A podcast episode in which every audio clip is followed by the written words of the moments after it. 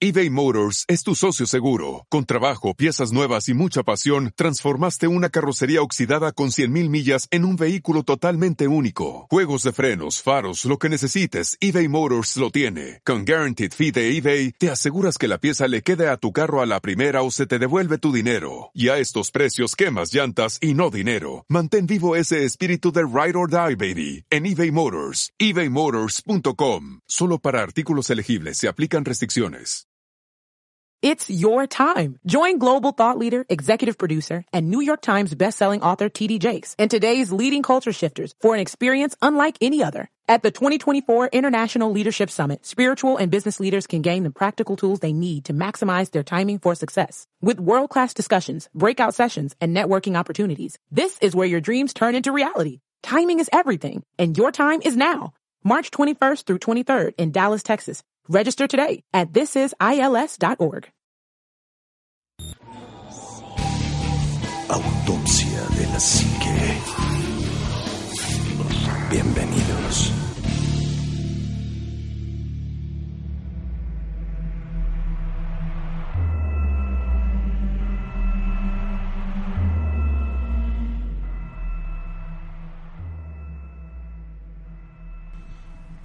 ¿Qué tal? Sean bienvenidos a un programa más de Autopsia de la Psique. Y bueno, pues hoy a nombre del ánima de Coyoacán estamos aquí, eh, vamos a presentarnos, tenemos invitados, eh, soy Omar Carrasco y bueno, presento al panel, mi estimadísimo Juanma, ¿cómo estás? ¿Qué tal Omar? ¿Cómo estás? Pues muy bien, muy bien y contento de, de grabar un programa más, contento de, de estar en iTunes, contento de muchas cosas. Y la verdad es que el tema de hoy pues es más capricho que otra cosa. Eh, pero está bueno, Este, está bueno. Pero es un, es un buen tema y la verdad es que me da mucho gusto cuando hay gente en la cabina y hoy, bueno, pues como bien decías, tenemos invitados, o tenemos dos. Entonces, pues si nos hacen favor de presentarse. Se por presenten, favor. ¿no? Sí. Venga, por favor. ¿Qué tal? Buenas noches, soy Rodrigo. Pues muchas gracias por la invitación. Me da mucho gusto de poder compartir una vez más aquí el, el micrófono y pues a darle. Y además extranjero porque viene de Querétaro. Eso es todo. Por acá. Nuevamente, Carlo Broski, haciendo honores en la cabina con grandes compañeros conocedores del tema. Pornográficos. Niños mal, mal educados. Leve. Leve. Muy un poquito nada más. Pues sí, y la verdad es que ya, ya estando aquí en la cabina, de verdad, de repente se nos ocurren cosas muy extrañas y, y medio locas. Muchas de ellas las hemos, las hemos grabado y han, han sido podcast. Algunas otras tantas que se nos han ocurrido no las hemos grabado porque pues son demasiado fuera de lo común. Pero, pero ahora el, el tema que, que se, se ocurrió junto con, con los invitados fue este de, de las películas de terror, que, que, bueno, un género de, de- de ciencia ficción, porque pues ya, ya está más pegado a la ciencia ficción que, que a otra cosa, eh, pero que la verdad a todo mundo le gusta y, hay gente que dice, a mí no me gusta el cine de terror, pero cuando hay una película se sienta a verla, ¿no? Y, ahí está abrazado de ti y, medio tapándose los ojos y todo. Y, bueno, hemos estado recordando de repente alguna que otra película y, y cuestiones que han pasado ahí, desde las más creíbles hasta las más inverosímiles de... de- bueno, de- eh, no deja de ser cine, ¿no? No deja de ser una pantalla en donde pues te dedicas a, a, a pagar porque te asusten. Entonces, pues en este programa ahora lo que vamos a hacer es platicar un poquito de todas esas películas que hemos visto y que nos han gustado, como a modo de recomendación para ustedes que, que a lo mejor no las han visto, y también de todas esas películas que la verdad Eviten. me- ajá, mejor no se gasten sus, sus este, 45 pesos que cuesta la entrada y mejor este, paguen Netflix o alguna otra cosa. ¿no? Pero además, Juanma, para no, no salirnos mucho del contexto de, del programa, pues también a lo mejor platicar de películas que han tenido un trasfondo, ¿no? Películas en las que han pasado cosas, en las que... A la hora de la grabación, Eh, tener problemas. o después, ¿no? O incluso llega a haber películas que cuando las estás viendo te pueden llegar a pasar cosas, ¿no? Sí, sí, hay películas que son como malditas, ¿no? También. Sí, sí, bu- bueno, también una, una buena película de terror, un- una película que está bien hecha, por lo general te hace que, que tus sensaciones se, se hagan más, más sensibles, pues que te vuelvas más sensible en un Más determinado susceptible, momento y más, más susceptible a las receptivo. cosas y entonces puedas ver o puedas sentir cosas que que siempre han estado pasando, pero pues que nunca las había sentido porque no estabas como en ese canal de sentir lo que pasa. Como que después de la película ya comienzas a prestarles atención, ¿no? Exactamente, más, es, va más por ese lado. Pero además, eh, digo, el, el- cine de terror pues tiene muchos géneros, tiene sus propios, bueno, es un género en sí mismo, pero tiene también sus subgéneros, ¿no? Aparte tiene una evolución muy interesante, porque por ejemplo, en experiencia personal, yo que soy un amante de las películas de terror, te puedo decir que para mí se ha ido degradando mucho ese género. Ya en el punto de que cuando yo comenzaba a ver películas de terror hace años, eran películas que te tenían sentado tapándote los ojos, esperando que pasara algo. Hoy en día son películas muy repetitivas, con muchos clichés, que ya hasta son predecibles. Ya sabes qué va a pasar o en qué momento puede pasar algo. Y en, al menos en mi caso, incluso con muchas películas de terror, yo termino riéndome. Sí. Como las de actividad paranormal, ¿no? Ajá. Que termina diciendo, no manches. Como Anabel. Bueno, la actividad paranormal tiene detalles que esenciales de terror. Eso es más que nada por la historia. Tratan de meterte a una historia de... Lo- buenas lo que- Ajá. Mira, sí, sí te envuelven. O Sí. no Hacen que te quieras quedar toda la película aunque no estés viendo nada. No, Es como terror efectos, ¿no? psicológico. Efectos Ajá. que no se veían antes. Exacto. Sí, y Antes- es más digital, ¿no? Más Por ejemplo, ahora que sacaron la para 4D, para las salas 4D, Es buena, es buena. La, la verdad, la dimensión fantasma. La. Dimensión Fantasma, sí, yo la fui a ver al cine. Este, me llevó mi novia. Un saludo, Ale. Y, y me dijo, ay, vamos a ver una película de terror. Y, y la verdad es que yo he visto las de actividad paranormal. La primera me pareció una propuesta interesante. Este, tiene un par de momentos que sí son acojonantes, dijéramos. Las otras que, que salieron, por ejemplo, este, ya no me convencieron tanto. La, la japonesa es así como que también de, dos o tres momentos, pero no me terminan de enganchar. Pero esta última, que es como... La ¿sabes unión de qué? todas. No, y además es como...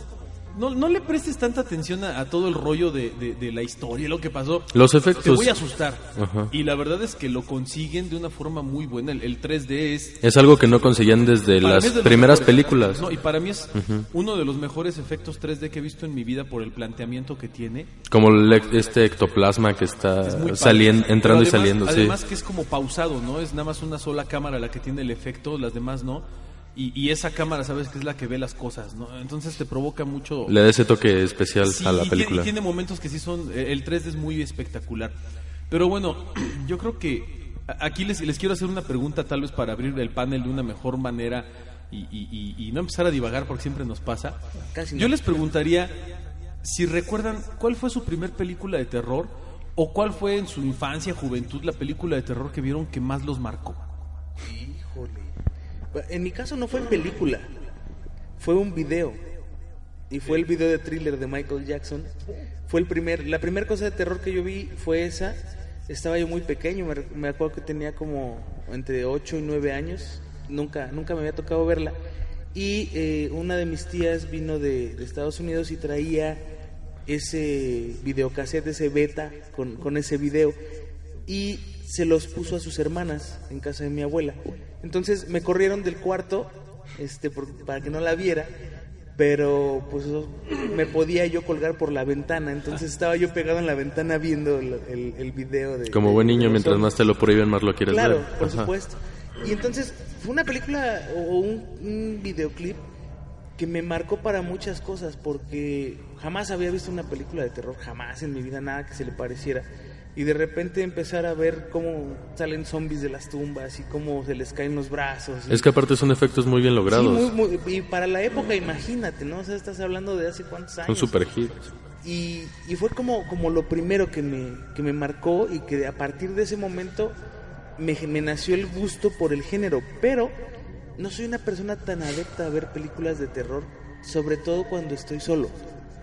O sea, conozco mucha gente que, que ve películas de terror cuando está solo porque le gusta esa adrenalina. Yo no puedo verla solo. ¿Te sugestiona? No, me aburren. Entonces, entonces este, lo que hago es... Sí, o sea, agarra, y si una película me aburre y no hay alguien conmigo que esté teniendo reacciones a, a lo que Como para pasa, compartirlo, ¿no? Exacto, no, no me Me llama. gusta que te abrace. No, me gusta abrazar. Sí, es, es más padre, Sí. eso, sí, sí, claro. Pero ese, ese fue el primero, ¿eh? El- como el que me marcó así que dije, bueno, vamos a ver cine de terror. Fíjate que la mía fue algo medio chistoso. Fue como a los 9, 10 años. en casa de una de mis tías, precisamente mi tía Tere. Este, un día yo me quedaba a dormir con ella a veces y en la noche estaba cambiándola a la tele y no me acuerdo por qué me quedé viendo una película en la cual era un tipo que se metía a una casa donde estaba una familia de vacaciones con un hacha y las mataba en la regadera. Y me marcó tanto ver, siempre, porque de hecho le cambié, o sea, nada más vi un pedazo de la película, ni siquiera aguanté un rato. Este, fue tanto lo que me marcó que estuve más de dos meses sin siquiera poder subir y bajar las escaleras tranquilamente. Sin meterse a bañar. no, no, porque, o sea, sí, no, sin poder subir o bajar las escaleras tranquilamente a oscuras porque sentía que algo me iba a agarrar. Me marcó de tal punto que me traumó. Eh, mm, estando a oscuras yo me sentía inseguro. Sí, es, es como el, el efecto eso, ¿no? Que yo he escuchado de muchísima gente que le gustaban los payasos hasta, hasta que vio eso, por ejemplo, ¿no? O, o que había gente y alguien muy cercano a mí, no quiero quemar a mi hermano. Este, Saludo al flaco aquí que, que, que él, él de repente tenía esos momentos de, de no poder estar solo por, por lo mismo, ¿no? O sea, no...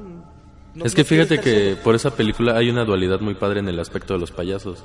Porque un simple mal, una mala combinación de colores puede ser que sea de una cara muy feliz que emane esa felicidad, que tenga que irradiar algo Sí, que te hace que feliz, a que sea algo terrorífico. Claro. Y es lo que lograron muy bien con eso. Sí, sí, no, además que, que la actuación Es es, es buenísimo. padrísima, ¿no? Sí. Padrísima. ¿Y a ti cuál te, te, te marcó? Primeramente, mi acercamiento con terror, con el género, no, pre- no, fue, no fue pre- precisamente en películas, sino en cómics. Recuerdo que mi, mi, mi papá me compraba cómics y yo no sabía qué onda, ¿no? Recuerdo que los primeros personajes de, de terror que asemejaban a criaturas sobrenaturales era Morbius. Pero un Morbius que, o sea, era un ser híbrido, no tan vampírico como se le conoce actualmente. De hecho, fueron los, fueron los vampiros, porque también ¿no? tengo un cómic que aún conservo de un Drácula ilustrado español.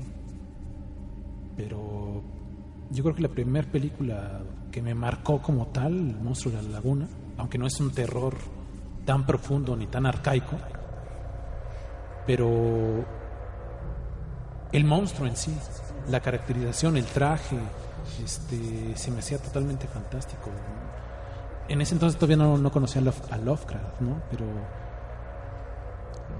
la, la criatura del submundo, el que, te, el que te arraiga los miedos ancestrales, los primogenios, eso me llama mucho, mucho, mucho la atención. Y después, pues, obviamente, el exorcista. No, O sea, bueno, sí, también es, la obra maestra, es la obra maestra, ¿no?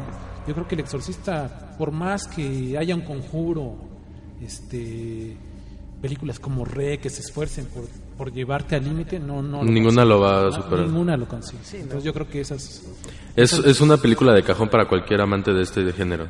De hecho, fíjate que es muy chistoso porque yo era, bueno, yo siempre veía puras películas de terror. Desde ese entonces, por más que me traumé, me, me centré mucho en el género ya que me llamó mucho. Despertó algo en mí que me hizo que de hecho casi cualquier película que trato de buscar siempre son de terror. Pero hasta no fue hasta los 16 años que mi papá me compró el DVD con las escenas extendidas, las que no pusieron a veces en el cine, cosas así, que pude ver El Exorcista. Ya completa. Me tardé muchos años en ver El Exorcista porque yo me quedé con la imagen de es una película muy fuerte y todo. O sea, ya después de ver cierto tipo de películas como que ya no me impresionó tanto, pero aún así dices, wow, para esa época meter ese tipo de escenas en las cuales la niña hace lo de caminar hacia atrás, lo de, ajá, cuando mata al padre o cosas así. Son escenas que dices, para ese entonces era algo impensable. Y fue como un punto de quiebre entre un tipo de cine y otro. Claro. De hecho, bueno, no sé, primero antes que tú cuál fue, Omar, cuál fue la película? Pues de- déjenme primero, no quiero alargarme, pero les, les cuento mi historia. Este, mi mamá, saludos a mi mamá. Mi mamá yo creo que estaba loca en esa época. Este, yo, yo tengo dos hermanos, un hermano mayor y una hermana más chica. Mi hermano me lleva dos años y yo a mi hermana le llevo cinco. Entonces, cuando éramos pequeños, mi mamá, yo no sé por qué extraña razón, nos llevaba al videocentro. En videocentro o al, o al Videovisión, ¿no? al, al Videovisa, a, a- a rentar películas. Y mi mamá siempre nos rentaba pues, las películas de Disney y cosas así. Pero también tenía como la, la extraña fijación de, de rentarnos películas de terror.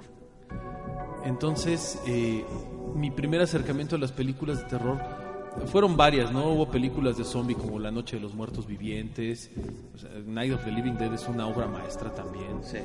Este, eh, hubo una película que a mí me impresionó muchísimo, que se, digo, yo sé que a lo mejor ahorita la veo y hasta me da risa, pero en su momento me aterrorizó. Se llamaba El juguetero del diablo, que es buenísima, en su momento fue buenísima El juguetero del diablo. Hellraiser, y yo me hice muy fan de Pinhead y de los cenobitas y, y- y de toda esta obra maravillosa.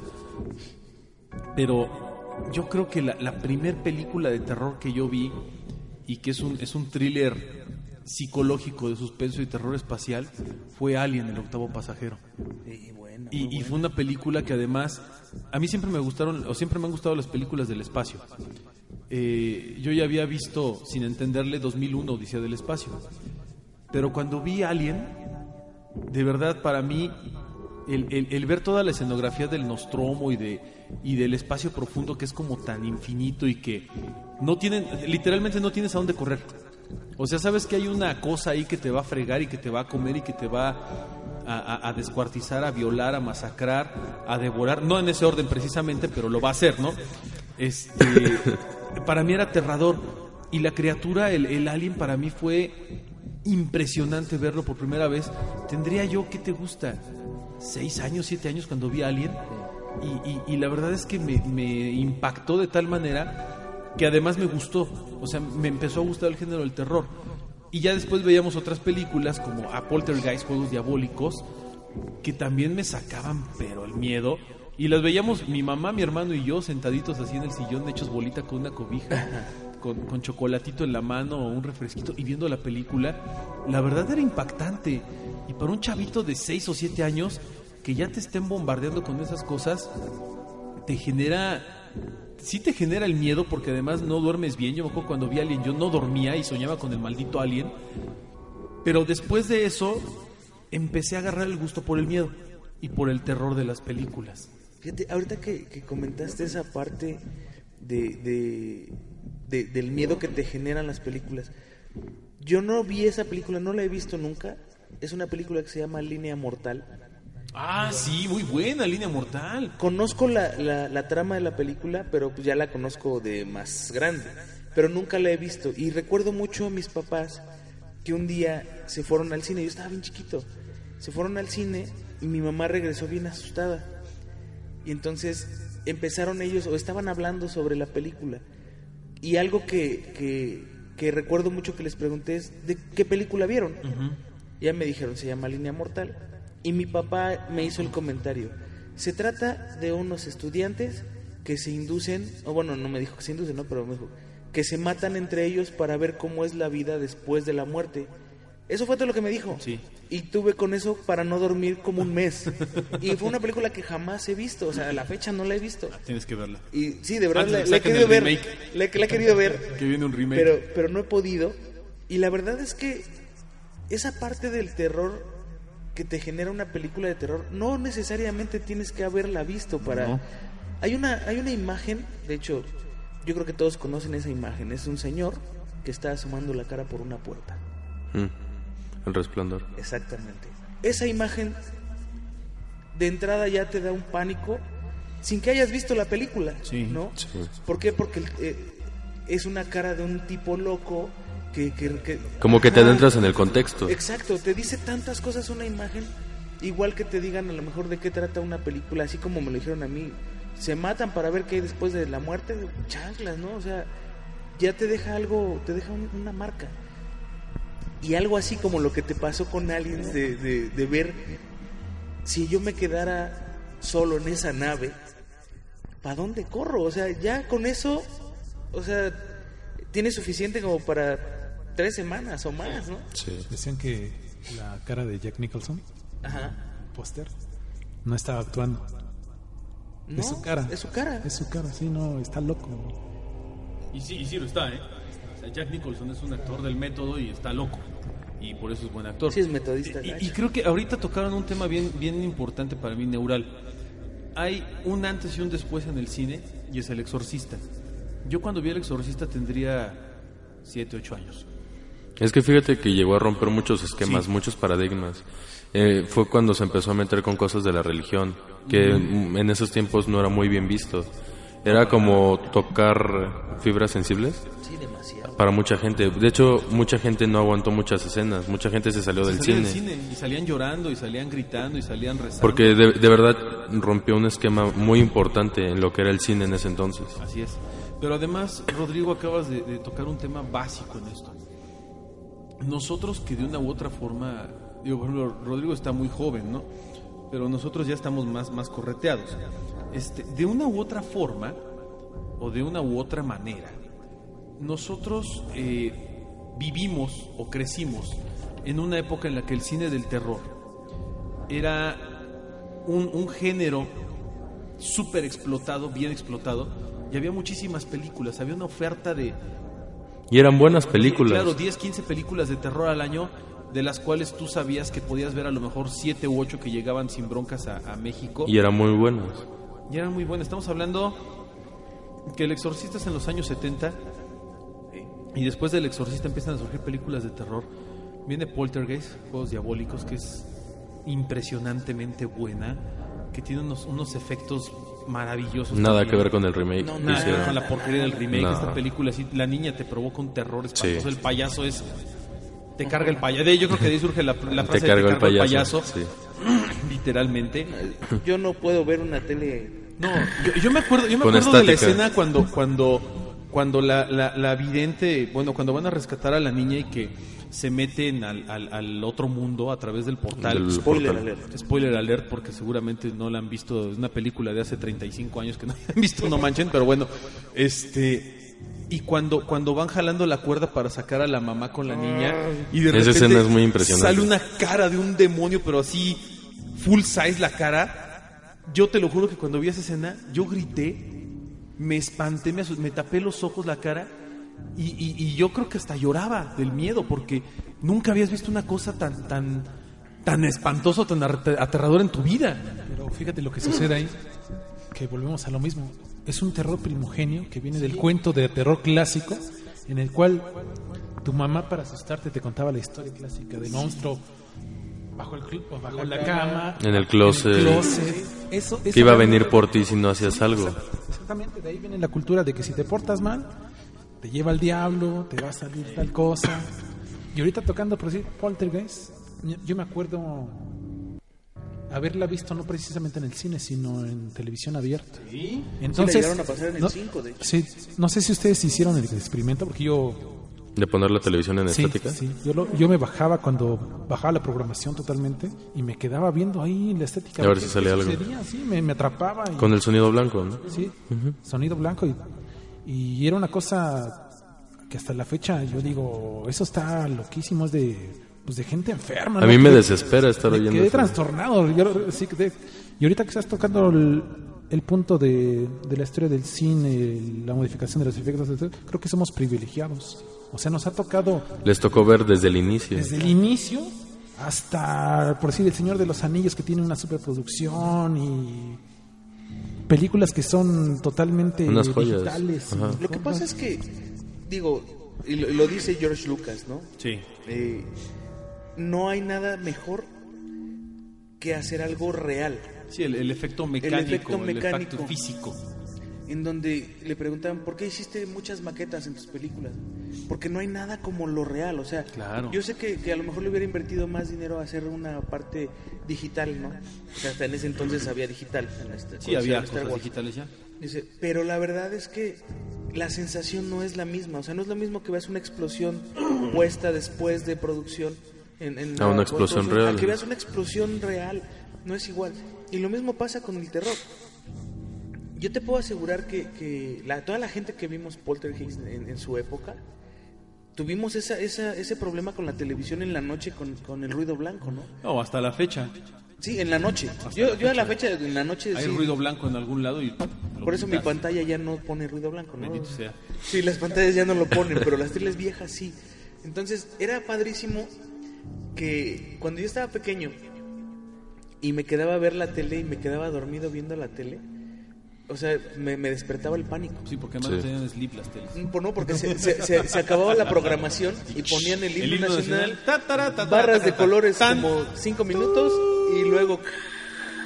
No, es- No, y el, el ruido. El sonido de cambiarle a la perilla. Sí, sí, era genial. Uy, eso era. Pero Y- son, son cosas y son miedos que se han vuelto Claro. eh, pues constantes en la gente por esas películas. No, y además, este, yo creo que ahorita Rodrigo toca un punto bien importante en esta cuestión del género de terror. Y es la evolución. Fíjate que precisamente te iba a comentar eso. Antes, como eh, acá dicen, tenía que ser algo real, eh, era algo nuevo, era algo que te impresionaba. Hoy en día se han repetido tanto y tanto y tanto todos los temas que ya necesitan usar nuevas cosas para llamar la atención. Y ahí es donde surgen los subgéneros del terror, donde tienen que hacer, hacer escenas más explícitas, más gore, ajá, más sangre. Ajá, ya nada impresiona. Ya nada te- te- Lo que dije al inicio, de hecho ya hay películas que de terror que te llegan a dar risa, Sí. que De son hecho, tan bizarras. Ajá. Hace, hace poquito estaba escuchando a un- una persona hablar de la masacre de Texas, Ah, de la película sí. de la masacre de Sí, Texas. es buenísimo. La, la sí, sí, la, setentera, la- setentera. la setentera, en donde decía, es que para la época, el que hayan sacado una motosierra en una película de terror para descuartizar fue increíble. Fue, fue- hay un, hay una antes de esa película y un después. Porque antes de esa película, el terror era diferente.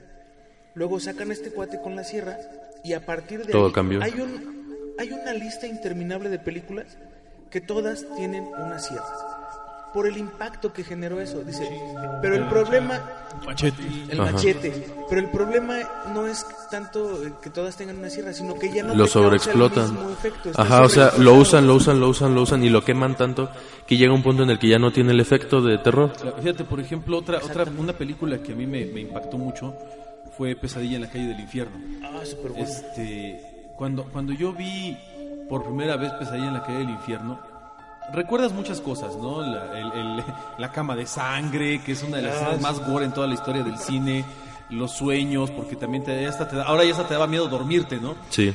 Decías, bueno, ahora me duermo y ya estoy tranquilo. No, Freddy va a ahora- venir por mí, Sí, ahora era así, de ahora te la pellizcas, o sea, te duermes y también vienen por ti. La Sí, canción. porque sí, la canción, las Uno, niñas. dos. Pero algo que a mí me aterró y Sí. que yo creo que marcó Pesadilla en la calle del infierno para toda la vida eran dos cosas. Número uno, Freddy Krueger, que es uno de los personajes más maravillosos en la historia del cine, es icónico. Sí. Y número dos, todo lo que hacía con sus garras. Cuando, cuando arañaba, por ejemplo, el metal o las paredes. Y decías, La puerta se parece un poco. Ajá, aparte, cuando iba persiguiendo a sus víctimas, que, que iba con las garras, ahí te metía en un ambiente muy psicológico, ¿no? Claro. Y además fíjate que Wes Craven utilizaba mucho ese ese, ese fenómeno de del el, el, el personaje, el, el asesino, que de todas maneras, por más que corras, te va a alcanzar. ¿no? Y, y él va caminando. Entonces, de repente era muy padre porque lo veías, por ejemplo, en Halloween, veías a Michael Myers, todo el mundo corriendo como loco y el otro acá caminando. Bien lento, sí, sí, sí. Jason Borges en, en Viernes 13, todo el mundo corriendo como loco. Y Jason como acá si paso nada. a pasito. ¿no? Y, y, y Pesadilla en la calle del infierno era peor porque decías, bueno, los otros a lo mejor corro y tengo chance de llegar a algún lugar y salvarme, ¿no? Entre comillas. Pero Jason no- con Freddy no. Freddy no Con Freddy no, porque Freddy ni siquiera, ni siquiera sudaba. O sea, Freddy Krueger decías, ya corrí 10 mil kilómetros, pero me va a salir aquí enfrente porque el cuate está en su mundo de sueños y Exacto. me controla y hace lo que quiere. Por más que le corras y lo pierdas ahorita que te duermas, ahí te, ahí te ve. Ahí te ve. Entonces, Él ni se tiene que preocupar Claro, por buscarte. Fue, fue otro nivel de género de terror. Y, y- y vuelvo a lo mismo, ¿no? Nosotros vimos en los años 70, en los años 80, sobre todo en los años 80, vimos tantas películas de terror tan diferentes y tantas cuestiones icónicas. Mencionas la motosierra, te puedo mencionar, por ejemplo, el, asesino indestructible que es Jason Borges, el otro asesino indestructible que además no tiene ningún tipo de expresión, que es Michael Myers, y que además se sobreentiende que es medio humano, ¿no? Y que, y que es, entre comillas, es mortal, pero es inmortal. El asesino de los sueños, que es Freddy Krueger. Ves el, asesino de otro plano dimensional, que es Pinhead, con los cenobitas de Hellraiser. Que yo creo que hubo tanta fórmula y hubo tantas cosas en los años 80 que no, no es que las películas de terror actuales sean malas, llegaron en una época en la que ya habíamos visto todo. Sí, o sea, la fórmula todo. ya la habíamos visto. Son refritos del Son refrito, del refrito, del Y es refrito. el cliché, es el famoso cliché. Es como, como, como, por ejemplo, ahora en una película cualquiera de terror, sabes que va caminando la persona, todo está como en silencio, y en cualquier segundo, ¡pum!, le sale algo. Ya Aparte, sabes, ya te conoces los efectos. Ajá. Es una, como dices, una fórmula. Ya sabes que si de repente en una escena quitan la música y de repente ponen una es- escena de suspenso y enfocan a un solo lado, sabes que va a pasar algo. Ya no hay nada que te impresione. Que, que además, antes de, de pasarme, tan importante fue Freddy Krueger en, en los ochentas que los Simpsons le hicieron una parodia, ¿no? O sea, lo metieron en un capítulo de terror. Es tan importante que hasta hoy en día le siguen haciendo Le películas. siguen haciendo películas. Ya, ya son más de serie B, ¿eh? ya es más clase B las películas que le hacen y, hay más cortillos también. Además, hay toda una generación de fans que hicieron sus cortometrajes, fan films de, de Freddy Krueger y son geniales, están todos en YouTube. El punto del cine de terror es que, como bien decías, toca una fibra bien sensible que es un miedo primitivo. Y entonces, eso, eso es algo que, que no va a pasar de moda y es algo que siempre te va a dejar como, como cineasta. Por eso es que es tan explotado ese cine. Es que el buen cine de terror se mete hasta lo más profundo de tu subconsciente y busca lo más mínimo, lo más básico, lo primero que te puede dar miedo, lo primero que te puede aterrar y es lo que más explota. Que además, fíjate, las buenas películas de terror no, no van a ser sobre extraterrestres o sobre... No. O, o sea, son sobre cosas que tienes cercanas. Sobre un payaso, sobre un, familiar. De hecho, también hay películas de terror de extraterrestres. Sí, de pero- animales, tiburón. Cuando llegó tiburón, Pe- Ah, sí, pero, pero tiburón es un miedo sobre una, una situación que tenían cerca. En ese entonces la moda era irse de, de bañista a la playa. Entonces era algo cercano, porque si voy a la playa me sale un tiburón. Pero si ahorita, por ejemplo, hace, hace un tiempo salió una película Área 51 Ujú. y la presentaron como una película de terror. Y no es una película de terror. Es donde salen los dinosaurios, ¿no? Que iban en un avión a Las Vegas en Año Nuevo y se descompone y se cae, ¿no? Ah, eh, no, no, esa es, esa es otra. Área 51 está enfocada sobre una cuestión de... una Ah, no, es Área extraterrestre. 400 algo. Entonces, Ya, eh, en realidad eso es algo que pues, lo presentan como terror, pero no te toca una fibra. O sea, jamás en la vida te has topado con un extraterrestre ni tendrás la oportunidad de decir, si voy a la playa me sale un extraterrestre. O sea, no. Pero tiburón, en, en ese aspecto mencionado en la película que dices, es algo que estaba bien cercano en ese entonces. Y luego tuvieron la, la- tuvieron la, la onda de hacer un terror psicológico dentro de una película que a como yo la veo utilizaron hasta la corcholata que se encontraron en la esquina para hacer los props que hicieron, ¿no? El tiburón este enorme que está en, Sí.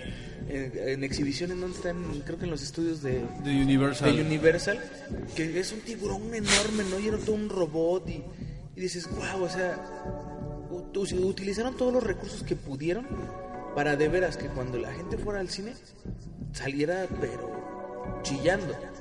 Litros y litros y litros de sangre en esa película, ¿no? Y, y ni siquiera es como las películas de Rambo, ¿no? Bala, sangre, bala, sangre, no.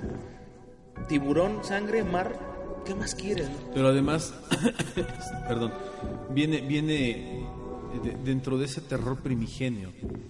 Las buenas películas de terror explotan tus sentidos. Sí, claro. El, el- la vista, obviamente, no por, por, por obvias razones, pero el oído, oído, sí. el- el- la, la- la música, por ejemplo, del exorcista, este, que, que, bueno, originalmente no era un tema de terror, ¿no? Tubular Bells no es un tema de terror, es, un- es, es música experimental, este, pero queda, ¿no? Encaja súper bien. El, el tema, como decíamos ya, la canción ¿no? de Freddy Krueger es, es icónico, este, el, el fondo, el no fondo musical de Jason Borges, que es el ya, ya, ya, ya, ya, ya, ya. Nada más eso, ¿no? Eh, la- eh, el tema de Halloween, que es muy famoso. súper, sí, muy sí, bueno muy el tema musical de Halloween. ¿te acuerdas del videojuego que la Atari 2010, Malísimo, que te malísimo. correteaba el, el- el- pero aparte la- eh, todo, todo el videojuego la misma musiquita de terror no era muy bueno este yo creo que ahí fue donde donde se sobreexplota el género en un grado tal que a finales de los años 80 principios de los 90 viene la primer gran decadencia del cine de terror Y es cuando ves segundas, terceras, cuartas, quintas partes de una sola película. Este Jason, ¿no? Viernes 13 parte 1, 2, 3, 4, 5, La venganza de Jason, claro. Jason inmortal, la muerte de Jason, Jason no se murió, Jason en el espacio, Jason X, Jason O las de 10. Halloween. Ah, El O mes, Halloween, pasado, ¿no? el mes pasado salió Jason, ¿no te hartas? Ajá. Sí, o sea, ya to- todavía ya vamos hasta allá. ¿eh? Jason. Y ya luego lo juntaron con Freddy. Creo que Freddy contra Que es Jason. buena, ¿eh? Freddy contra Jason Pues es sí, pero ya es... es el momento en el que ya se les acaban las ideas. Ajá. Sí, es otro rollo. No, porque además. era- Bizarro. no, porque además Jason contra Freddy es un, es un mashup que todos queríamos ver. Sí. No es como Alien contra Depredador. O sea, querías ver el mashup de esos dos personajes y masacrarse. Pero viene la primer gran caída del cine de terror. Y, y es cuando los, los cineastas recurren o empiezan a recurrir a la fórmula clásica del cine de terror, ¿no? Y empiezas a ver películas con un aspecto más psicológico, visual, como, como lo que hacía Don Chaney en su época, como las películas de, de Nosferatu, Drácula, El monstruo de la laguna, La momia. del- estoy hablando de la momia de los años, ¿qué? 20, 30, ¿no? 1920. Este. Frankenstein, la novia de Frankenstein, etcétera, etcétera. Que son películas con un, un- un terror no tan fuerte o no tan implícito. Es un terror romántico. Un terror romántico incluso, muy bonito. Sí. Y, y hay algo que vino a salvar el- al género del terror en su momento, para mí en lo personal, ¿no? Este, que, y que es a finales de los años 90, y que son los videojuegos. Son los videojuegos, ¿no? Sí, con Y- el PlayStation, Y, con PlayStation, y, dices, bueno, salió Resident Evil. Ah, órale, está bien rifado, está bien chido. Hill. A eso iba. Clock Tower es uno de los juegos más aterradores de toda la historia. Eh, En la versión de Super Nintendo y la computadora de PC son Sí, geniales, geniales. Castlevania tenía tra- trazas de terror muy interesantes, romanticismo del, del vampiro, pero Fíjate que hubo un videojuego que yo nunca pude pasar del primer nivel porque me aterraba siendo niño. Doom. No, era Doom. era aterrador. Era, era genial. no, Doom. se van a reír de hecho. Príncipe de Persia. Nunca lo jugué. no sí te creo, Habí- tiene atmósfera muy Ajá, era una atmósfera muy rara. Y de hecho me acuerdo que uno de mis tíos me lo pasó a la computadora. Y en el primer nivel tenías que entrar a un como callejón y te aparecían unos seres medio extraños. Que en ese entonces yo no conocía la historia del príncipe de Persia. Entonces me acuerdo que de ese nivel yo no pasaba. Y te lo juro que incluso yo me sentaba dos horas con mi mamá a tratar de pasar eso. Y era como de, mi ma- mamá me regañaba porque era de, ya deja de jugar eso, ya estás súper asustado, ya estás casi llorando, ya deja eso. Lo tuvo que borrar ella de la computadora. Pero como buen niño, Lo seguía jugando. no, nada que lo sacas. Y, y además fíjate que digo, yo yo no sé, ¿eh? No, yo no sé, yo no sé, pero este yo cuando cuando estaba chavo y jugué Silent Hill, que para mí es la obra maestra del terror en videojuegos, así pelo total. Es que, ajá, eso es buenísimo porque te cambia la atmósfera. Te cambia la atmósfera. Así como de cuando es de día te pueden pasar ciertas cosas, en cuanto se vuelve de noche, Sí, es- te sale todo el mundo completamente diferente. peluche, ¿no? Pero el, el jugar un juego de video que además tenía una cinematografía espectacular y que además provocaba en ti terror psicológico porque decías, ya no sé qué va a pasar. O sea, en una película es predecible, en el videojuego no lo era. Y a partir de Silent Hill, literalmente a partir de Silent Hill, comenzamos a ver otra vez un nuevo cine de terror que es el cine de terror del mundo alterno, de, de- de lo desconocido por completo, porque bueno, aquí estoy en un mundo en el cual medio puedo controlar ciertas cosas, pero ya en Silent Hill y en las películas que, que, que- que- vienen, que se produjeron después de Silent Hill, todo el cine de terror ya se enfocaba a cosas de las cuales tú ya no tenías ningún control y no eran predecibles. Y es cuando viene también el cine de terror japonés, ¿no? Es cuando llega el cine de terror japonés. Que, que ya llevaba años gestándose. Ya, pero no había mucho salido tiempo. de la frontera. No de, había salido de la isla. De la isla. Y que tiene muy buenas cosas, ¿eh? De hecho es de las más pesadas. Yo, yo, vi, yo vi dos películas japonesas por primera vez en mi vida de terror. La primera que vi fue Ju-On, este, que aquí le pusieron La Maldición de Grudge en el remake. Con este, el, el niño, se me olvidó su nombre, del, del chavito este. Eh, y, y para mí la película fue acojonante. O sea, la verdad fue acojonante. Ju-On, a mí sí me, sí me, a- sí me apeluchó. Pero luego viene Ringu, ¿no? el, aro, El aro. la versión japonesa. Y con Sadako y todo este rollo dices, Madre Santa, ¿Qué está pasando? O sea, ya hay un nuevo género de terror que es el, el- el género japonés, que además te ofrece algo nuevo. Por fin dices, yo cuando empecé a ver el cine de terror japonés dije, bendito sea, algo nuevo, ¿no? Algo, algo que va más allá de lo que yo había visto. Y eso es lo que a mí me encantó. No, y que además, la verdad es que llegaron estos cuates a rescatar el género, pero traían propuestas, pero increíblemente distintas a lo que se a lo que se había visto. Hay una película y no recuerdo cómo, cómo se llama. Tommy. No, Tommy, Tommy 2 no. Para los que fueron a la reunión de autopsia, recuerden Tommy 2.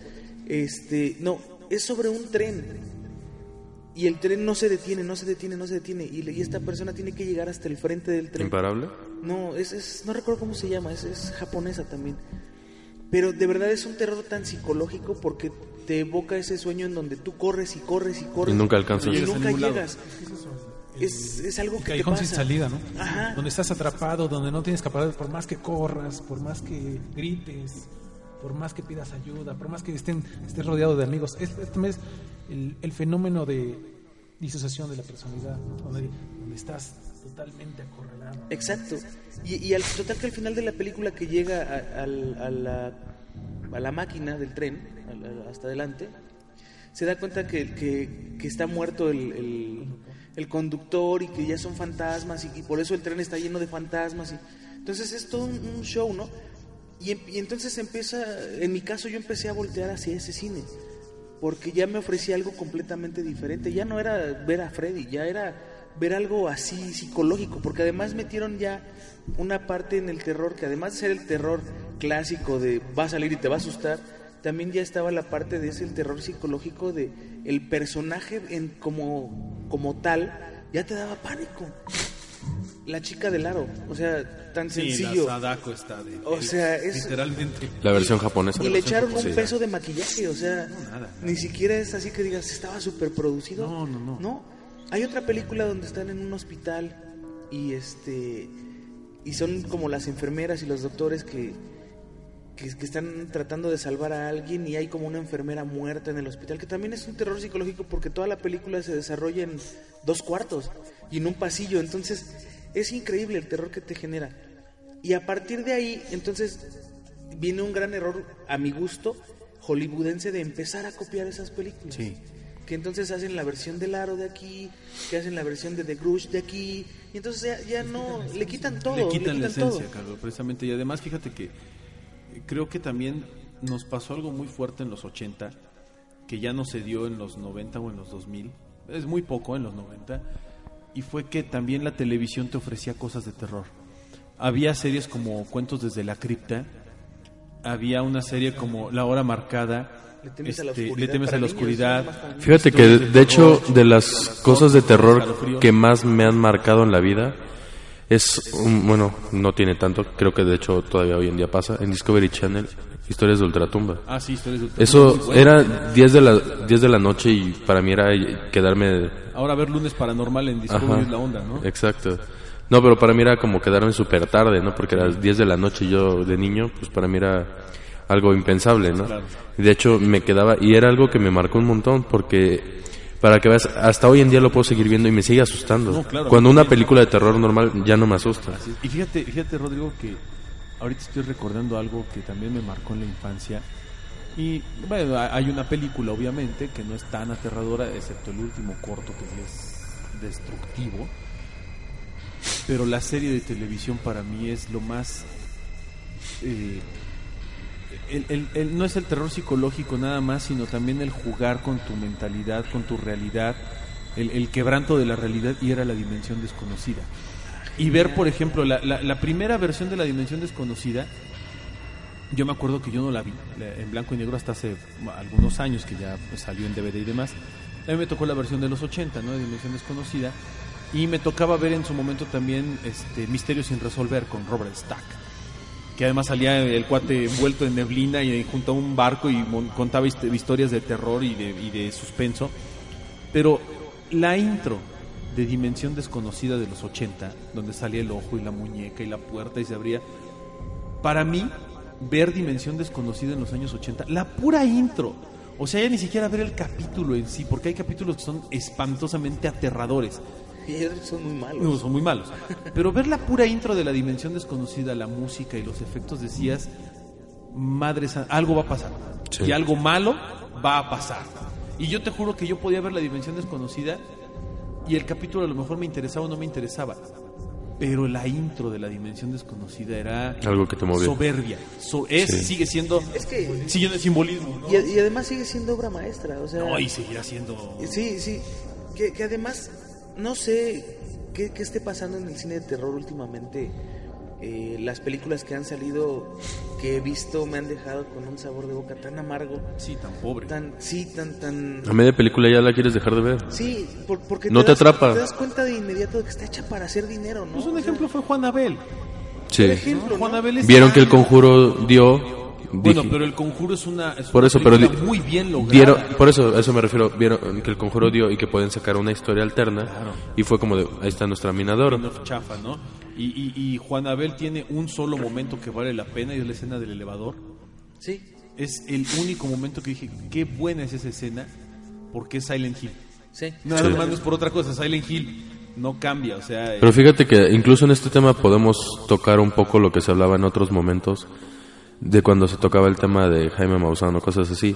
Mucha, en- por ejemplo, en los programas de televisión, muchos empezaron a hacer programas de terror o de cosas paranormales solo por sacar dinero. Claro. Por ejemplo, Encuentros de Ultratumba, del que se- salía en A&E, sí, que terminaron haciéndole película, la de Fenómeno Siniestro, fenómeno siniestro, nada más para sacar dinero. claro.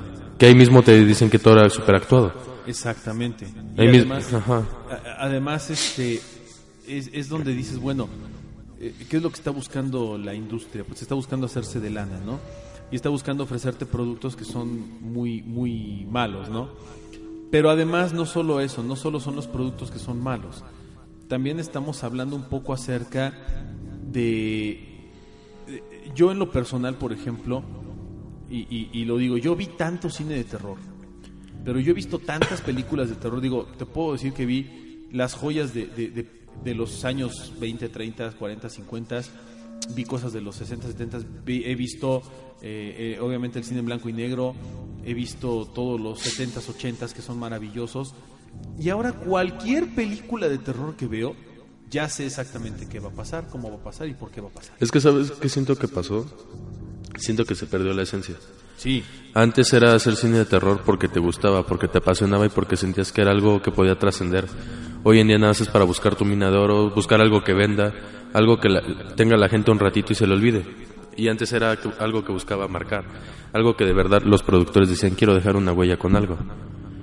De verdad era como de voy a hacer una buena película, me tardó mucho tiempo, le invierto ingenio. Y ahora nada es como de agarro tres ideas de tres películas diferentes, las mezclo y trato de inventarme una historia que, para que no se vea tan fusilado. Y ya. Es que mira, ¿qué elementos a la fecha podrían causarnos terror, asustarnos? Es que también ya ha cambiado mucho el, el, el- el- el aguante de la gente. Ahorita, ahorita me acordé de estas películas malísimas. La Casa de Cera es, es la, una de las peores películas que he visto en mi vida de terror. Es donde llegan a un pueblo que está solo, ¿no? Sí. Y los convierten en cera. A mí se me, a mí se me hizo, los a mí eh, la de la casa de cera se me hizo una leve copia a la masacre de Texas, pero nada, la hacen la variante en vez de que los maten un tipo, un asesino en serie, nada, lo- los esconden, lo- los hacen cera. que, que también está por ahí el- la película esta de Scream, que también a mí no se me hicieron No, nada y, y- que además tristemente es Wes Craven, ¿no? El- Sí, Sí. exacto. O sea, el maestro del terror y hace Scream y dices, otro asesino, pero este está tan chafa y tan mal. O sé lo que hicieron el verano pasado, sí, ¿no? claro. Eh, dices, bueno, este cuate con su ganchito me da risa, ¿no? O sea, me lo encuentro, le meto un sopapo y luego lo balaceo y, y- Exacto. un cachetadón, ¿no? Un Lo que decíamos hace rato, mancho, ¿no? llega un punto en las películas de terror donde incluso tú mismo como espectador dices, es ilógico que le estén corriendo algo así. Si somos 20 y este nos trae un cuchito, ¿por qué no le hacemos algo? Claro. O, por ejemplo, las de zombies, Ah, que, que dices, oh, va- buen, Ajá. muy buen cine de zombies. Hay, de verdad, hay películas de zombies, como decía Omar. Bueno, pues nos Eh, estamos eh, hablando del maestro George Romero, ¿no? Sí, que fue el que sus- inventó a los zombies. zombies. Pero es que también hay de zombies a zombies. Sí, Walking Dead es Walking buena. Dead es buena, es una serie. Pero tampoco te meten una donde dices puedo correr y cuando el zombie apenas va Por eso, por arrastrando eso un pie. me gustó Zombieland, ¿no? Ya Porque es, cuando- una, es una parodia, Parodia muy Sí, buena. claro. muy bien pensada y diciendo, bueno, todos los clichés de los zombies los aplicas aquí, ¿no? Mira, ya, ya cuando te, te muestran una película como Boy Scouts contra zombies, Sí, dices, no, bueno. o, o, o este, el que era presidente contra los vampiros, ¿no? El de Ah, Estados este, Abraham, Abraham Lincoln. Lincoln. No, pero estás divertida, esa es palomera. Sí, es, es palomera, Es buena. pero vamos, ya, ya sale del, Ah, sí. del estándar y Tienes que pirarte es una- para hacer algo diferente, ¿no? Sí, es una ridiculez. Eso, terror freak. De hecho, hay, hay- por ahí hay una película, El circo del doctor, ¿qué? Parnassus. o- Ah, pero no, no es de terror. No es de terror. No. Pero el puro título, a mí cuando vi el, el- el título de la película y, y la portada que traía, yo dije, esta cosa debe ser maravillosa de, no, no, de quieres, ver, terror, quieres ¿no? ver una quieres ver una buena película de terror en, en, en cuanto a eh, circos o cosas así vean Freaks. Sí, sí, es- Freaks es, bueno. fenómenos. Es una película mucho mucho muy buena de terror no y es un terror psicológico muy bonito muy bien hecho muy bien plasmado que te provoca pues como como eh, el terror de los seres de los fenómenos no este de personas que tienen deformidades y demás y que te da te da pelo. Pero vuelvo a lo mismo qué, qué le pasa al género de terror se desgastó. Sí. fueron tantas películas de terror las que se hicieron en los 80s 70s 80s y fueron tan diferentes unas de otras o sea, pero tan diametralmente opuestas en cuanto al terror porque, insisto, tenías una película como Alien, El Octavo Pasajero, y tenías otra película como Hellraiser, o tenías este eh, Juegos Diabólicos, o, tenías, por ejemplo, este. eh, ¿Cómo se llama esta? La de, la de El Hijo del Diablo de Mian, ¿cómo se llama? La Profecía. Es muy buena la profecía. Las tres de la profecía son maravillosas. O, o- o tienes el terror de Wes Craven, que era muy bueno.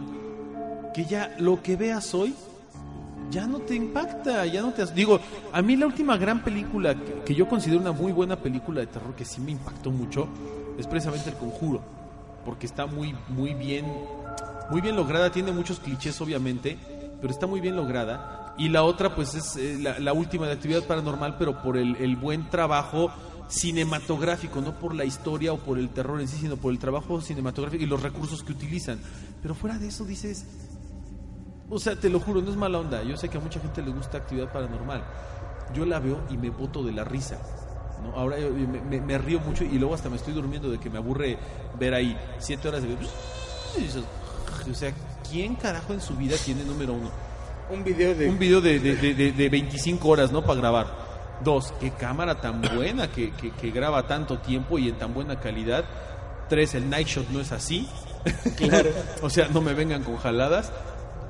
Y cuatro, qué estúpidos son estos que les está, se los está cargando la cabra y le siguen jalando la cola, ¿no? O sea, también. hecho. Me acuerdo el partido que fue la bruja de Blair. Eh, justo eso iba a comentar Es- es ahorita. La, la bruja, la bruja de Blair tiene. A mí la bruja de Blair me mareó. Es que el hecho de verlo en primera persona, como si fuera en primera persona, Es interesante. eh, es como Cloverfield, que a muchos nos gusta, a muchos no nos gusta. Mí Cloverfield me parece muy interesante la propuesta, sobre todo todo lo que hay viral atrás de Cloverfield. Y la bruja de Blair también. La bruja de Blair tiene una propuesta muy interesante, porque además nunca ves nada. Jamás ves algo. Fíjate que, en mi opinión personal, siempre me habían dicho La Bruja de Blair, es una película muy buena, da mucho miedo, terror, psicológico y todo. Cuando la vi, no me gustó, me aburrió. A mí me aburrió. Me aburrió totalmente. Y ¿Sabes cuando vi la 2 Hubo- dije, esto ni siquiera la terminé de ver. No. No sé, la darquetita que sale que Sí. está bien Mami Shower, pero fuera de eso nada. Este, pero la bruja de Blair, bueno, les recomiendo y ahorita yo creo que en un momento que tengamos, yo yo prefiero que vean este la de, de, de, de Blair Thumb, la bruja de Blair con Steve O'Derer, que son puros pulgares. De verdad es tan buena la parodia, es tan maravillosa y, y se burla precisamente de todo lo que quisieron, de lo pretenciosa que fue la bruja de Blair. Es que de hecho es más de una hora de película para que al final solo veas a alguien en un rincón y ya. Y ya.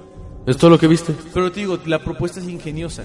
La verdad, la propuesta es muy, cinematográficamente es muy ingeniosa, Pues ahí muy empezó el, buena. el falso documental. Exactamente, ahí se genera el falso documental que ahora vemos en mil millones de películas, ¿no? Y que, y que nuevamente dices, bueno, ya pasó el falso documental, ¿ahora qué sigue?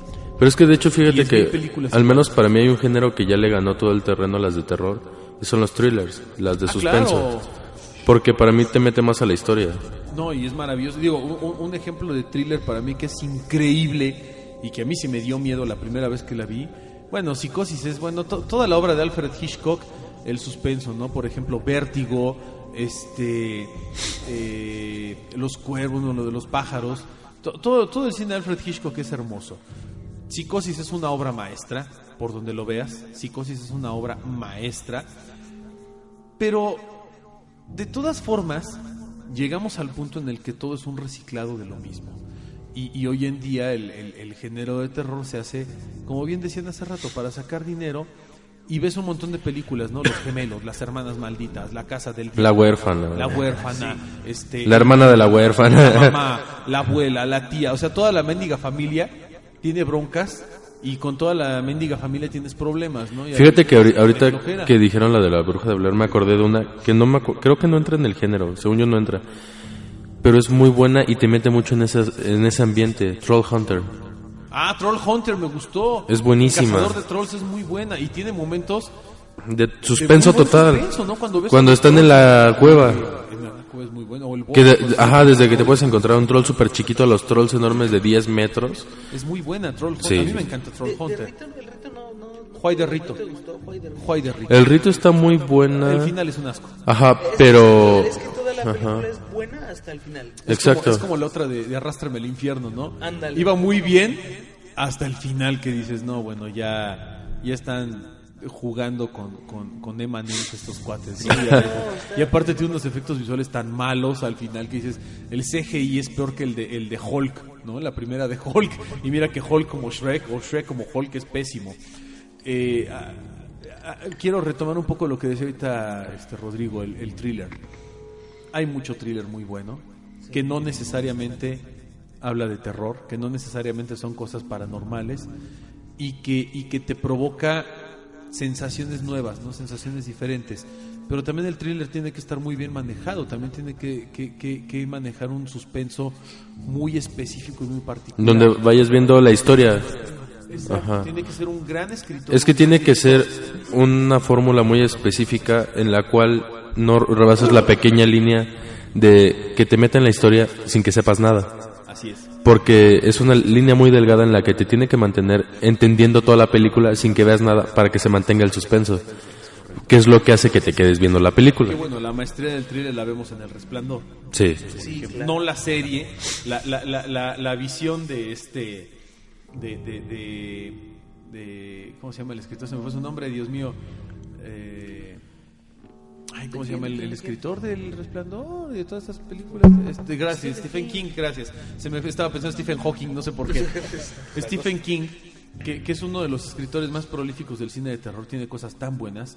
Y cuando él dice, no, no, no, no, espérense, esta es mi verdadera visión del Resplandor, dices, qué porquería, mano. Pero bueno, Sí. es como, este, no sé, eh, eh, ver, eh, ver los critters, ¿no? Y ver a Leonardo DiCaprio en los critters.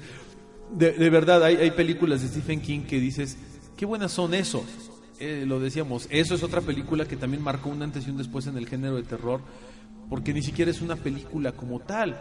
O sea, fue una miniserie de televisión de dos capítulos, bueno, una, una, macroserie de televisión de dos capítulos, que se estrenó en tele directamente. Y eso es. La primera parte es maravillosa. La segunda parte, cuando todo es una araña y la bala sea Sí, con unas ya. aretes de plata, dices, no manches. O, o una película como esta.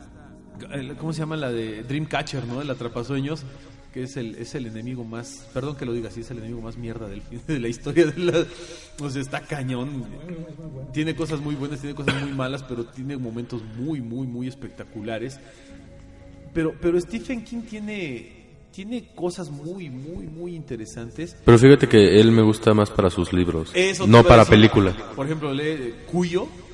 uy, cuyo el libro Lo que pasa o es el- que- el- qué cosa, o el Ya, bulto. ya cuando adaptas algo a cine, o sea, cuando, cuando adaptas algo que fue escrito Pierde esa cierta esencia. para hacer novela y, y lo que fue concebido para hacer un libro y lo adaptas al cine, tienes que mover demasiadas Claro. cosas para que para que embone. Una- fíjate, una bien hecha de Stephen King que a mí me gustó mucho de- del libro al cine es Cementerio de Mascotas. Sí, es buena. Pet Cemetery es muy buena con, con Fred Winnie, con Fred Winnie como Herman. De verdad es muy buena, la película es muy buena, ¿no? Y además crea un personaje que se vuelve icónico, ¿no? El, el- el- el granjero, el granjero ignorante que realmente todo lo sabe y que está ahí como en el restaurantito nada más sentado o en su pórtico y te dice, no vayan para allá, porque se los va a cargar el payaso. Y ahí van los estúpidos y se los carga el payaso. Y el fin dice, se los dije. O sea, es el que sabe todo, ¿no? Como la película de Lobo Americano. Ándale. Llegan al restaurante y todos. No vayan para allá. No vayan Lobo, para Lobo allá. americano en Londres, ¿no? Lobo Americano. Esa es muy buena. ¿no? Y además tiene unos efectos maravillosos. ¿no? O, eh, hombre Con lobo, ¿no? Hombre. Sí, sí, sí, sí. Sí, no. Y, y, y así hay, hay bastantes películas que son realmente buenas, pero que tienes que ser como que muy. tener muy buen ojo para. Eh. para para saber cuál es Muy sí, selectivo, esa es la palabra, Carlos. Muy selectivo, pero no, no nada más selectivo, también ya nosotros nos hemos vuelto muy críticos. Y a lo mejor hay unas películas hoy en día que son buenas, Pero ya no nos llenan. pero ya no sé porque ya lo viste. Ujú. Ese es el punto, ya lo viste. Ya no traen un atractivo fuera de lo que no hayas no- podido ver en cualquier otra película. Les comentaba. ¿Qué elementos podrían causarnos terror en la actualidad? Mira, a mí, por ejemplo, eh, cine actual que me provocó terror. Una, una película que me gustó mucho, digo, tiene mucha más acción que terror, pero tiene un muy buen suspenso, fue 28 días después. ¿No? Me, me pareció interesante la propuesta porque además no es el clásico zombie estúpido. Estos son unos mendigos enfermos mentales que literalmente... No, ni, ni te la pasas en medio de 30 millones de zombies. No, o sea, no. son, son El abandono. pocos, pero concisos, ¿no? O sea, a lo que van y lo que son, como, como debe de ser una película. Sí, eh, eh, exterminio le pusieron aquí. Vampiros tipo Soy Leyenda, ¿no? Sí, Sí. Más o menos inteligentes, no tan viscerales. Soy leyenda y va también hasta el final. Pero bueno, todos cabían en el horno. Men- Menos el idiota de Will Smith, ¿no? Pero bueno. Este. ot- otra película, por ejemplo, moderna que me. que me. Pues me parece interesante, o, o me parece. eh, tal vez no, no, no es la octava maravilla del mundo, pero tiene. Tiene sus. sus este. Tiene sus momentos atractivos, por así decirlo. Y, y que a lo mejor no. Bueno, sí es muy buena, la neta, pero es que no cae en el género de terror, cae en el género del suspenso. Es el sexto sentido. Eh, la, la película en general es lenta, es pesada, tiene dos, tres sustos, pero yo creo que ahí lo que, lo que este Night Shyamalan logra de manera increíble es el giro de tuerca. Y vienen entonces después nuevamente cinco mil películas con giro de tuerca al final, ¿no? Que dices, ay, sí, ¿no? Y o sea, dices, ay, resulta que el mero malo no era el mero malo, sino el bueno era el malo. Órale, guayusei, ¿no? Ay, resulta que todos los que estaban viviendo en ese pueblo a la mera hora, este, no viven en la época victoriana, que viven en una barda, ¿no? Dices, no manches, o sea. Y el giro de tuerca se vuelve un, un- un recurrente del género, de- y sobre todo el género de terror, que ya tilda en lo ridículo. Sí, ese es el recurso que, que se tiene que utilizar para poder seguir produciendo. Porque al final de cuentas es, es la fórmula ganadora, ¿no? ya, ya te funciona una vez, pues hazla funcionar otras 30. Hasta que ya no sirve. Y cuando ya no sirva, entonces le damos la vuelta para el otro lado a la torca. Así es. Y entonces hacemos otras 30 y ya cuando ya no sirva, pues vemos si, si apretamos otra torca o ver qué hacemos. Y es lo que ha ido pasando. Ahorita yo hay una página este, donde hay películas que puedes ver en, en línea y todo el rollo, en donde tienen una sección especial para el terror. La película se llama Yasque, con K, Yasque, Y y K, Yasque. Y tienen, te digo, un apartado especial para, para el terror. Y, y te metes ahí y empiezas a ver que sí, efectivamente tienen muchas películas de terror, pero el, la, la mayoría de las películas son estas películas comerciales en las que dices, pues ya, ¿no? ¿Para qué me pongo a ver esta... Es una pérdida de tiempo. Ajá. ¿Sabes cuál fue una buena película que me gustó porque combinó muchas cosas? Combinó el ser documental, combinó unas muy buenas actuaciones y combinó el meter ciencia ficción, por así decirlo, porque se supone que fue una historia real, pero mete, te pone las grabaciones reales y las actuaciones, entonces mezcla varios tipos, la del cuarto contacto. Ah, sí, con Eh, esta... Mila Jovovich. Es una película buena, es, es una película interesante, es un buen thriller. Muy bueno. Y tiene, tiene momentos muy atractivos. Y además al final te quedas con... ¿Y qué pasó? ¿Qué pasó con la niña? falso documental. Y falso documental. Ajá, por eso es lo que digo, mezclaron muchos tipos diferentes del que podría ser entre suspenso y terror e hicieron una película muy buena. De hecho es de esas pocas películas en las que me he quedado sentado toda la película viendo, ajá. Que, que además está muy bien presentada. Rea- realmente yo también la vi. Porque cuando Te impacta. yo la vi o, o vi el, el corto, te lo presentaban como que era real. Porque al final sac- sacan a la doctora, que se supone que es la Sí, doctora de, sí, de veras. sí. Y entonces dices, ah, ok, Hay realidad en puede esto. haber algo de real. Y es yo creo que una de las cosas mejor logradas porque te presentan o te hacen creer que existe esa realidad. Así es. Y a partir de ahí pues ya te la crees, entonces la película se vuelve creíble y, y la ves, ¿no? Y, y te genera sensaciones que para mí las escenas donde de repente se va la imagen de la cámara Sí, son como chale. son de, ay, no manches, ¿no? La lo pudiste hacer un poquito mejor. Te desespera un poco esa parte. Pero, pero en sí la trama es buena. Ahora, películas más recientes, así como que yo diga, ah, voy a ir al cine a ver esta película de terror. Nada, ¿eh? O sea, y, y no es por, por, porque no haya películas de terror, hay muchísimas. Pero por lo general las mejores películas de terror no las vas a encontrar. Tan Muy comerciales. No, las muy buenas no son tan comerciales. Las tienes que buscar en otro lado. Rusia está produciendo películas Ah, sí. increíble. Ahorita están súper fuertes. No vean, la de, no vean la de Chernobyl. No Ah, vean la sí, de sí. Chernobyl. ¿Terror en. Chernobyl? No, es. Pésima Sí, película. no, esa es muy la mala. escena del oso es nefasta, pero bueno. Pero, pero están, están logrando hacer muchas cosas muy buenas. Y están empezando apenas, ¿no? O sea, tampoco es que cualquier película que agarres va a ser muy buena. Pero en cuestión de animación, están haciendo cosas increíbles. Ahora, su género de terror empiezan a, a experimentar con cosas diferentes. Sí. Y además tienen una historia terrorífica estos cuates en cuestión de ciencia y están tratando de explotarla. Entonces, el problema que tenemos es que cuando llega la película aquí llega en ruso. Sí. Entonces, o, o bueno, no aquí, llega, está en internet y la puedes ver, pero pues la ves en ruso y no hay mucha gente que traduzca el ruso para que la veas con Sí, subtítulos. Y, y lo más lo más allá que llegas es algo con subtítulos en inglés. Y si no sabes inglés, pues ya te la persinaste. ¿no? Exacto.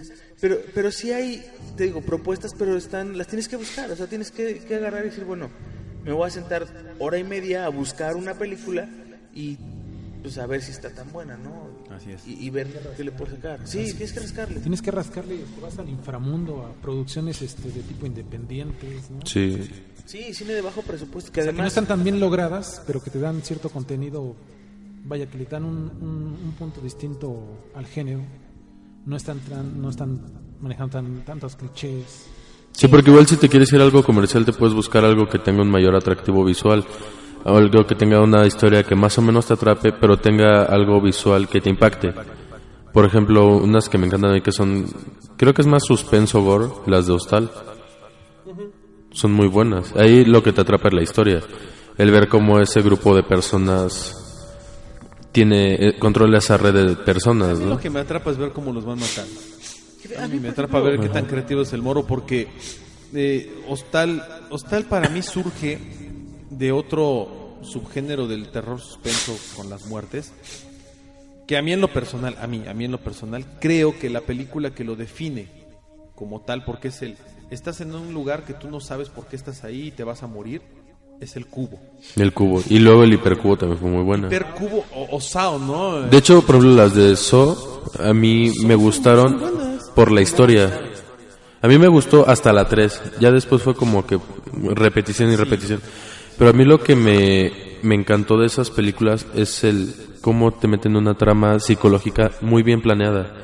Es algo, eso de que son sus trampas hechas para personas que se conocen, por ejemplo, en la, creo que es la 5 o 6, no me acuerdo, una donde no, es cuando se va a morir el profesor, Sí. que tiene a la enfermera, pero del otro lado tiene al esposo y arma una historia, un enredo así súper psicodélico en la que todos terminan casi muriendo. O sea, me gustó cómo empezó la saga de te pongo trampas para que aprendas a valorar tu vida. Ya después se me hizo unas como para, te mato ya. Es que ya, bueno, yo lo, lo, lo veo de esta forma. La que funcionaba era la primera. Ya de la 2 para el Real, ya fue la misma fórmula. Y Una saga para sacar dinero, ajá. Ajá, se convierte en, en algo absurdo, o sea... ¿Cómo le pusieron aquí juego macabro? ¿Cómo se llama? Eh, Este, Juego del miedo. Que, que bueno, eh, dices, bueno, sí, no inventes, agarraron gente y la pusieron realmente a jugar por su vida, ¿no? Y a tomar decisiones por eso. Pero ya la segunda es lo mismo, la tercera es lo mismo. Cada película es lo mismo, na- ya nada más cambia que en la 3 se muere este tipo y ya nas- ponen a sus aprendices. ¿Saben cuál es la esencia? Yo pienso que, bueno, está clasificado tal cual, porque yo me acuerdo que leía mucho la revista Fangoria, ¿no? Ah, sí. En un artículo que ellos publicaban, decían que la esencia de la película de terror era el protagonista. Y el protagonista siempre es el que mata, el sádico, el poseído, este, el asesino, el malo. ¿no? De hecho, hacían una lista de los peores, bueno, de los malos de, la- de las películas. Inclusive ponían a Darth Vader, ¿no? Ponían a Hannibal Lecter, a Freddy Krueger, en una lista interminable de personajes que a la fecha pues ya, ya no se ven. Es que yo, yo, yo creo, ¿no? Que en esta época ya es muy difícil que, que algún cineasta llegue o, o algún escritor llegue y diga, ah, voy a crear otro personaje que pueda competir con Freddy, No. con el payaso de eso, con... Ya no se puede, o sea, y no es que, que, que no haya modo de hacerlo, sí, o sea, sí hay cómo hacerlo, pero es que ya no están persiguiendo eso. No. O sea, ya están persiguiendo que consumas, ya no están tratando de, de- de generar un- una nueva propuesta en donde digas, bueno, pues fue una película que se le invirtió lana y, y que no, no triunfó, pero ese móndrigo monstruo que hice para esa película va a perdurar igual que perduró eh, este, la tipa del, del exorcista o cualquier otro, ¿no? O sea, ya no. Es que, y por ejemplo, muchos lo que empezaron a hacer es, es dejaron un poco a un lado lo que fue el terror y empezaron a hacerlo todo más visual. Pero empezaron a hacer cosas ya muy mórbidas, para que en vez de asustarte te perturbara. Exacto. Por ejemplo, cuando sacaron el cien pies humano. Ah, sí, Human Centipede. Es, es más perturbante más que terrorífico, o sea. O, o ver Guinea Pig. Ajá, Guinea Guinea es Pig. horrible. O ver este, Caníbal, o ver... Que esto ya es... Exactamente, ¿no? Que esto ya es gore. Esto ya es el cine gore donde dicen, bueno, ahora a ver quién hace el destripamiento más real, ¿no? A ver Ujú. quién hace el- el- la, la, la cercenación más realista. Las ¿no? torturas más reales. ¿Quién Digo, saca más sangre? Pasó con Guinea Pig, ¿no? En, en Flower of, eh, of Flo- Flesh and Blood, eh, que es una de las películas donde el samurái se recuesta a la chava y la va masacrando. Eh, Que de hasta, hecho, hasta el- la, fue, eh, encarcelaron este- al director de esa pero, película. pero todo lo provocó este. eh, que- que- no me acuerdo si fue el que decíamos Charlie Sheen o Adam Sí, Charlie Sandler. Sheen, fue Charlie Sheen el que porque vio la la vio película, y, sí. y- y denunció ante la CIA diciendo que había visto una película de cine snuff en donde habían matado a una persona y, y le levantaron una investigación del director, lo metieron a la cárcel y, y tan, tan fue una bronca que le dijeron, a ver, demuéstralo. Y tuvo que llevarlos hacia un estudio y decirles, miren, así le corto el brazo, así hago el efecto de la carne, así hago una decapitación, así hago una mano y así... ah, no, pues sí, sí lo hace No, el- de la gomita, lo hace que- de gomita con grenetina, ¿no? Y le- bien caro. Le dijeron, ¿y entonces dónde está la actriz? ¿Dónde Ah, está la chica? Pues es que ya no está aquí. Sí, porque No, la ¿dónde chava está? había venido de otro Se fue lado, a se otro fue a vivir a otro país. a- a grabar otras Tailandia, cosas. ¿no? Para buscarla y Y a ver si estaba viva, ¿no? sea, Oye, estuvo- vamos a Ajá, fue una producción tan, una producción tan X que pues casi casi fue de, ah, con cualquier persona que me dijera que sí en este momento y le pierdes el contacto. Entonces cuando se dio esa situación fue de pues cómo contacto a esta tipa, ¿no? ¿Cómo les demuestro que está viva? Que por suerte logró salir, pero la, la cuestión es que creó un género que, que, que no inventes. O sea, a- a como yo lo veo es súper explotable. Sí. Pero el problema es que lo han explotado de la misma forma. Así es. Sangre, sangre, sangre, sangre, sangre. Que además sangre. ya veíamos gore nosotros con Jason Borges o con Freddy Krueger. y- Claro. Pero esto ya es a un, ajá, esto ya es un, a un nivel muy alto. Esto ya es un nivel muy alto en donde ya van más hacia lo sádico, más que hacia lo, Lo visual, visual, ajá. terror psicológico y demás. Así es. Pues bueno, ni hablar, se nos ha terminado el tiempo de este programa. Una la vez verdad, más. el tema está muy bueno. La recomendación final es vean cine de terror clásico, vean buenas películas, véanlas con la mente abierta y sobre todo véanlas con la idea de asustarse, ¿no? Y, de divertirse, porque al final del día es entretenimiento. Sí, que, que además hasta las películas churro vale la pena verlas. O sea, digo, si las vas a, a- a ver en Netflix, pues ya, ya la pagaste. O sea, pues ya vela. Ya vela, no, no te mates. Ya vela y cómprate unas palomitas, un refresco y, y Disfrútala. es- pásate un rato agradable y listo, ¿no? Lo que sí. Claro, desconecta el cerebro y disfrútalo. Pero bueno, pues muchísimas gracias a los invitados, por favor. Este, Rodrigo, muchas gracias. No, gracias a ustedes. Mi estimísimo Carlos, gracias. Gracias a ustedes por la invitación. Vean cine, no se queden con las ganas, vean, sean selectivos. Si conocen películas muy buenas, coméntenos Ah, cuáles sí, pueden no, ser. pu- publíquenlas en el Facebook. Sería muy buena idea para... Igual si no las hemos visto para que las vean. Ujú. Sí, mi queridísimo Unas buenas recomendaciones. Muchas gracias. Muchas No, gracias. pues gracias a todos ustedes. Eh, recuerden que ya estamos en iTunes, ahí en la página de Facebook. Estaremos eh, posteando regularmente el link para que se suscriban.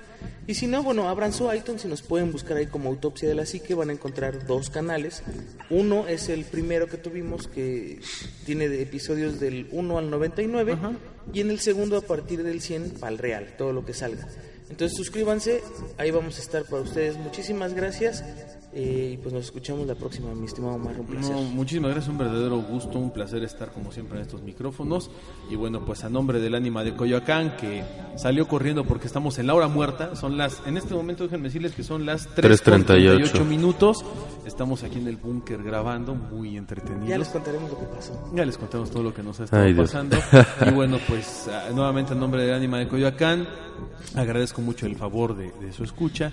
Yo soy Omar Carrasco y no me queda más que desearles aterradoras noches.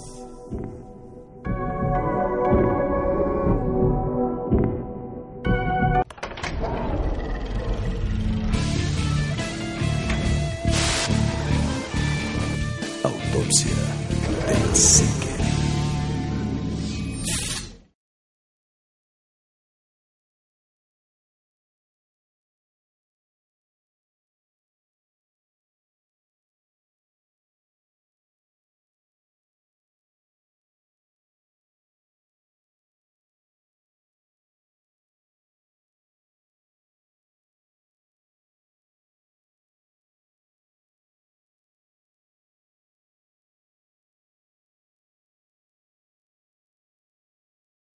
It's your time. Join global thought leader, executive producer, and New York Times bestselling author TD Jakes and today's leading culture shifters for an experience unlike any other. At the 2024 International Leadership Summit, spiritual and business leaders can gain the practical tools they need to maximize their timing for success. With world-class discussions, breakout sessions, and networking opportunities, this is where your dreams turn into reality. Timing is everything, and your time is now.